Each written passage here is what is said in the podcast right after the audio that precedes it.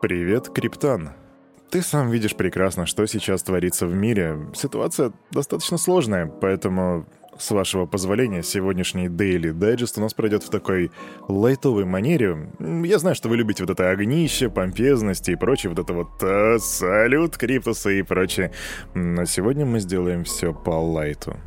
Но, однако, никто не отменял нашего типичного распорядка Daily Digest. Мы, разумеется, сделаем распаковку, а потом мы перейдем к ленте новостей.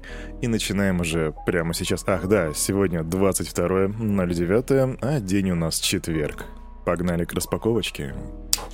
Заходим на Crypto Bubbles, чтобы понять, как сегодня себя чувствует рынок. Все, что могу сейчас сказать, это то, что я вижу огромное количество минусов. У нас EOS дает минус 10,4%, Lunds минус 7,6%, Тон минус 5%. Эфириум минус 5,7% и CRV минус 6,5%. Но есть и плюсы. Например, Algorand сегодня дает плюс 6,3%, Cell плюс 8,3%, а также Compound плюс 4%. Биткоин это то, к чему вчера были прикованы, было было приковано очень большое количество внимания, все за ним смотрели, как он себя поведет, и вот сегодня когда уже вчерашние события произошли, он стоит 18 707 долларов. Это значит, что по сравнению со вчерашним днем он упал всего лишь на полтора процента, хотя ожидали большего, как, например, это было с эфириумом, который просел на 5,5%, как я уже говорил раньше. Да, кстати, цена эфириума 1264 доллара, а капитализация рынка 907 миллиардов, она просела еще сильнее по сравнению со вчера, и доминация биткоина теперь у нас 39,4%.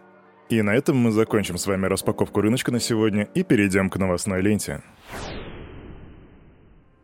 Знаете, должен сказать откровенно, вот так вот спокойно говорить для меня с утра уже непривычно, у меня уже выработан условный рефлекс, и вы сами в нем виноваты, это вы меня приучили вот так вот с напором прям да дам давить. Но сегодня мы немножко, видите, вот так вот очень размеренно ко всему подходим. Итак, Первая новость на сегодня. Первая новость на сегодня это же, это, разумеется, ФРС с их процентными ставками.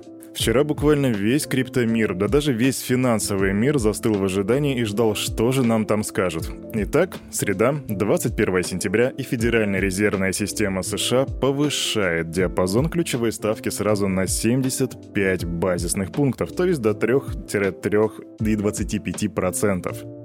Если зайти на график биткоина и посмотреть, как он вчера на это отреагировал, то можно заметить, что рынок такой типа... Мы не... Он не знал, что делать в действительности. Вот вы посмотрите. Он торгуется в пределах 19 тысяч долларов, потом подскакивает резко вверх до 9... почти что до 20 тысяч. И также вниз опускается, пробивает 19 тысяч и почти что касаясь 18 тысяч 200 долларов. Сегодня цена более-менее скорректировалась и держится уже в диапазоне 18 700 плюс-минус. Ну, вы сами понимаете, рыночек туда-сюда ходит. Так что если говорить по факту, то рынок криптовалют отреагировал падением.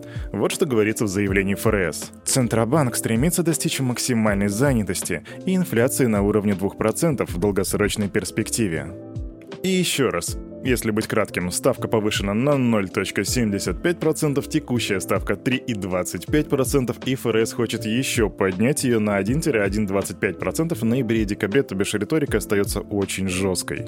Последствия этого заявления ФРС для криптомира, в особенности для тех, кто заходил на фьючи, пока что не ясны. Мы еще не знаем, сколько крови пролилось. Может быть, люди в этот раз поумнели и не стали, как я, заходить в биткоин. Да, я вчера купил биткоин, но по своим соображениям. И купил я его на споте, между прочим. Но, тем не менее, возможно, люди не потеряли в этот раз так много денег, и они уже научились, что не стоит торговать во время вот этих вот заседаний ФРС. Идем дальше. И все так же новости США, и все так же новости политики. Усилия Китая в работе над цифровым юанем могут негативно сказаться на экономике Соединенных Штатов и лишить доллар статуса мировой резервной валюты. К такому выводу пришли участники слушаний в Комитете по финансовым услугам Палаты представителей США. Пять спикеров комитета проголосовали за разработку национальной стабильной монеты, или ты можешь знать ее под названием SBDC, сославшись на конкуренцию со стороны КНР. Эм, также на этом заседании присутствовал соучредитель Chain Analysis Джонатан Левин, и он отметил, что при разработке финансового инструмента США должны защищать как права собственности, так и права неприкосновенности частной жизни. Такая позиция была поддержана, и все сразу выявили необходимость цифрового актива, который поддерживает такие ценности, чтобы у потенциальных инвесторов была возможность покупать его вместо цифрового юаня. И если опять же все это вот так вот э, сжать, тут вопрос просто в конкуренции между двумя будущими цифровыми валютами, цифровым юанем и цифровым долларом. Это как Морфеус с двумя пилюлями. Выбирай сам, что хочешь. А что выберешь ты? Пиши в комментах. Конгресс США. Да, мы все так же остаемся в США. Рассмотрит новый законопроект о регулировании криптовалют, который может ввести, повторяюсь, может, ввести запрет на создание и выпуск алгоритмических стейблкоинов на два года. Согласно документу, запрет будет касаться криптовалют, привязка которых к ценам фиатных валют обеспечивается другим цифровым активом того же эмитента, и примером такой криптовалюты является всеми известная Terra с их UST. Помимо всего прочего, этот законопроект также разрешит банкам и небанковским организациям выпускать собственные стейблкоины и запретит компаниям объединять средства клиентов с активами компании в целях защиты потребителей в случае ее банкротства. В настоящий момент этот законопроект находится на этапе разработки, и, возможно, голосование по этому законопроекту состоится уже на следующей неделе, и на следующей неделе уже все более-менее станет ясно. Как видишь, алгоритмические стейблкоины могут попасть под раздачу, но пока неизвестно, как вообще в техническом плане это возможно реализовать. Ну, потому что алгоритмический стейблкоин зачастую эта штука децентрализованная, и как можно запретить ей пользоваться, если ты не запрещаешь саму технологию, а как мы видели с Tornado Cash, технологию запрещать никто не собирается. В общем, на словах все звучит красиво и даже, возможно, как-то благородно, благородная цель, но как это будет выглядеть в техническом исполнении, пока что непонятно. Поживем увидим. Идем дальше. Суд Нью-Йорка приказал компании Tether, это те ребята, которые выпускают USDT, для тех, кто не знает, а многие из вас знают, но у нас очень много новичков, я это повторяю из раза в раз.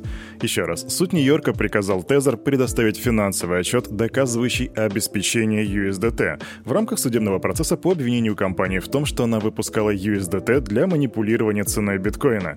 Этот иск был подан в 2019 году, то есть три года назад. В нем говорится, что Tether и Bitfinex манипулировали рынком криптовалют, нанося ущерб трейдерам и получая выгоду. По заявлению истцов, общий ущерб составляет более 1 триллиона долларов. И, чтобы ты понимал, у нас сейчас капитализация всего крипторынка всего лишь 900 миллиардов. То есть на 100 миллиардов меньше, чем предполагаемый ущерб, нанесенный USDT. И это одна из причин следить за ходом этого дела.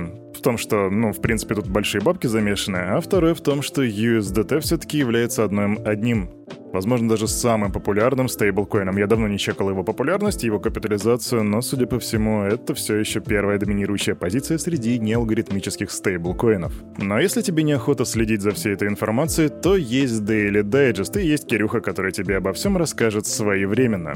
Идем дальше. Сейчас я вам предлагаю уже закончить с политикой и поговорить уже о каких-то других материях, о более приятных. Например, о бабках. И да, мы о них говорили с самого начала, но тут как бы будут бабки уже другого характера. Белый хакер под ником Riptide получил 400 эфириумов, это около 531 тысячи долларов, от протокола Arbitrum за выявление уязвимости в коде, о чем он написал в своем блоге. Из-за критической ошибки, найденной им, злоумышленники могли бы получить миллионы долларов, перенаправляя средства между Ethereum и новой версией протокола Arbitrum Nitro, запущенной несколько недель назад. Вообще, Рептайт — это профессиональный белый хакер, который занимается обнаружением ошибок, ошибок в кодах, когда разработчики предлагают за это вознаграждение. И по словам программиста, существует стопроцентная уверенность в том, что разработчики допустят ошибку во время написания, развертывания или обновления смарт-контракта. А так как Рептайт знал, что Arbitrum Nitro запускают обновления, он тщательно изучил код, в результате чего обнаружил место в программе, где злоумышленники могли бы установить свой собственный адрес для приема всех входящих депозитов в Ethereum.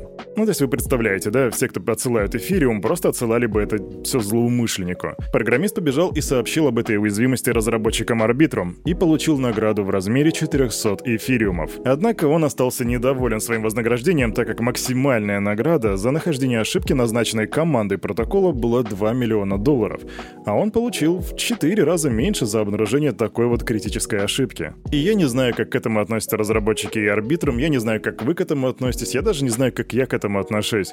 Но сам Riptide говорит, что это плохая идея подталкивать белых хакеров к переходу в ряды черных. Да-да, угроза. И ведь серьезно, он мог просто взять, притвориться кем-то еще и просто взломать этот код Arbitrum, а потом получать огромное количество эфириумов просто себе на кошелек, просто, считайте, пассивный заработок. Что думаешь по этому поводу? Напиши в комментах. Если ты любитель делать собственные research и, за что я лично тебе жму руку, то следующая новость для тебя. Криптоаналитическая компания Missari привлекла 35 миллионов долларов. И в этом инвест-раунде участвовали Samsung Next, FTX Ventures, Galaxy и Coinbase Ventures. Звучит как минимум серьезно, а Missari — это достаточно серьезный ресурс. Поэтому 35 миллионов выглядят не особо-то и большие суммы, учитывая, какие там топ-фонды зашли. Но, однако, посмотрим, может быть, будут еще инвест-раунды.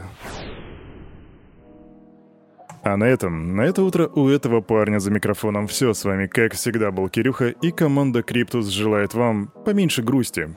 Старайтесь думать больше позитивно и не зацикливаться на проблемах, по крайней мере, по мере возможностей. Ну и, разумеется, помнить, что все, что здесь было сказано, это не финансовый совет и не финансовая рекомендация. Сделай собственный research, прокачивай финансовую грамотность и развивай критическое мышление. Завтра пятница. Вот завтра и увидимся. 9.00. Не проспи.